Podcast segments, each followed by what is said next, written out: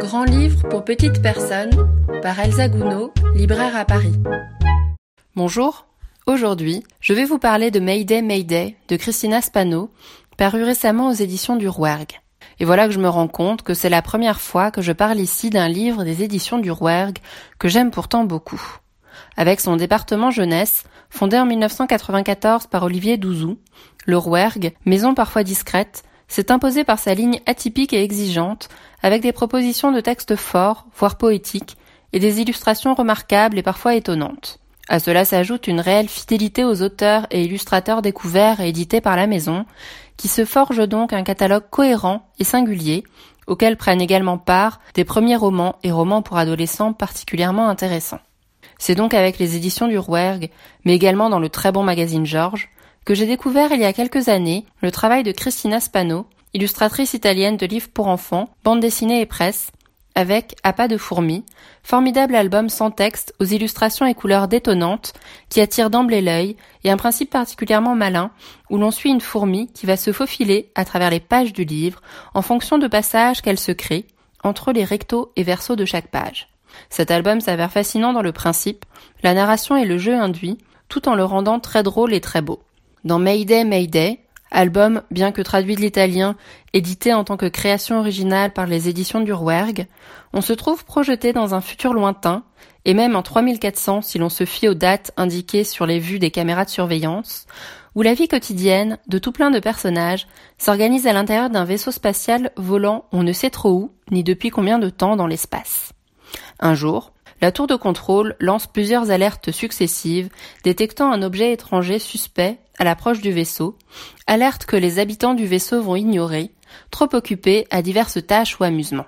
C'est alors que les supposés ennemis débarquent, semant la panique dans le vaisseau, jusqu'au retournement final en pied de nez à cette invasion fantasmée. Qu'il est intéressant et réjouissant de baser cette histoire dans un futur lointain, permettant à l'autrice de créer un univers entier, en laissant aller toute sa fantaisie, sans contrainte de réalisme, dans cette science-fiction décalée et drôlatique. Il y a là des divagations enfantines, tant sur les extraterrestres, les vaisseaux spatiaux, l'espace et le futur, permettant d'utiliser tant de machines loufoques que de personnages bizarres et très drôles à débusquer dans tous les recoins du grand vaisseau, qui est alors vu non comme un outil de conquête spatiale, mais comme le théâtre du quotidien dans le futur, les personnages ayant vraisemblablement élu domicile ici.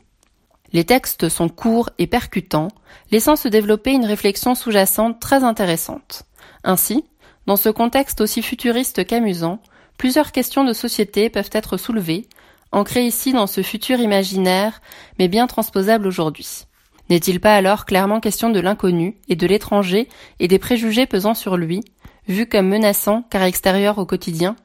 Il y a là tant d'idées reçues associant l'étranger inconnu au danger, le préjugeant venir en ennemi.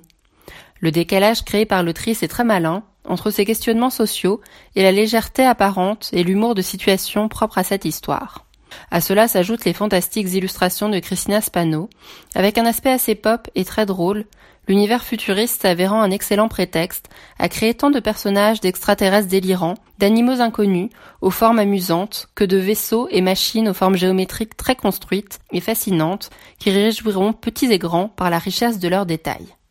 Les couleurs vives en aplat, sur fond du noir de l'espace infini, font parfois penser à Henning Wagenbrett, dans cet univers de l'étrange, des couleurs, des profils et formes géométriques très organisés, mais foisonnants. Ces très belles illustrations participent pleinement à la narration induite. Leur richesse complète parfaitement les textes assez brefs et parfois elliptiques, et n'en sont pas une simple paraphrase. Ainsi, les différents cadrages utilisés par l'autrice renseignent sur l'action, sans le dire, que l'on voit à travers des jumelles, des caméras de surveillance ou différents autres points de vue, ce qui s'avère particulièrement malin en développant l'intrigue sans l'alourdir. J'espère vous avoir donné envie de découvrir cet album que je conseille à partir de 4 ans, Mayday Mayday de Christina Spano aux éditions du Rouergue au prix de 16 euros. Moi, j'espère voir un jour traduit en français les livres de l'autrice qui ne le sont pas encore et dont la découverte à l'occasion de cette chronique m'a ravie.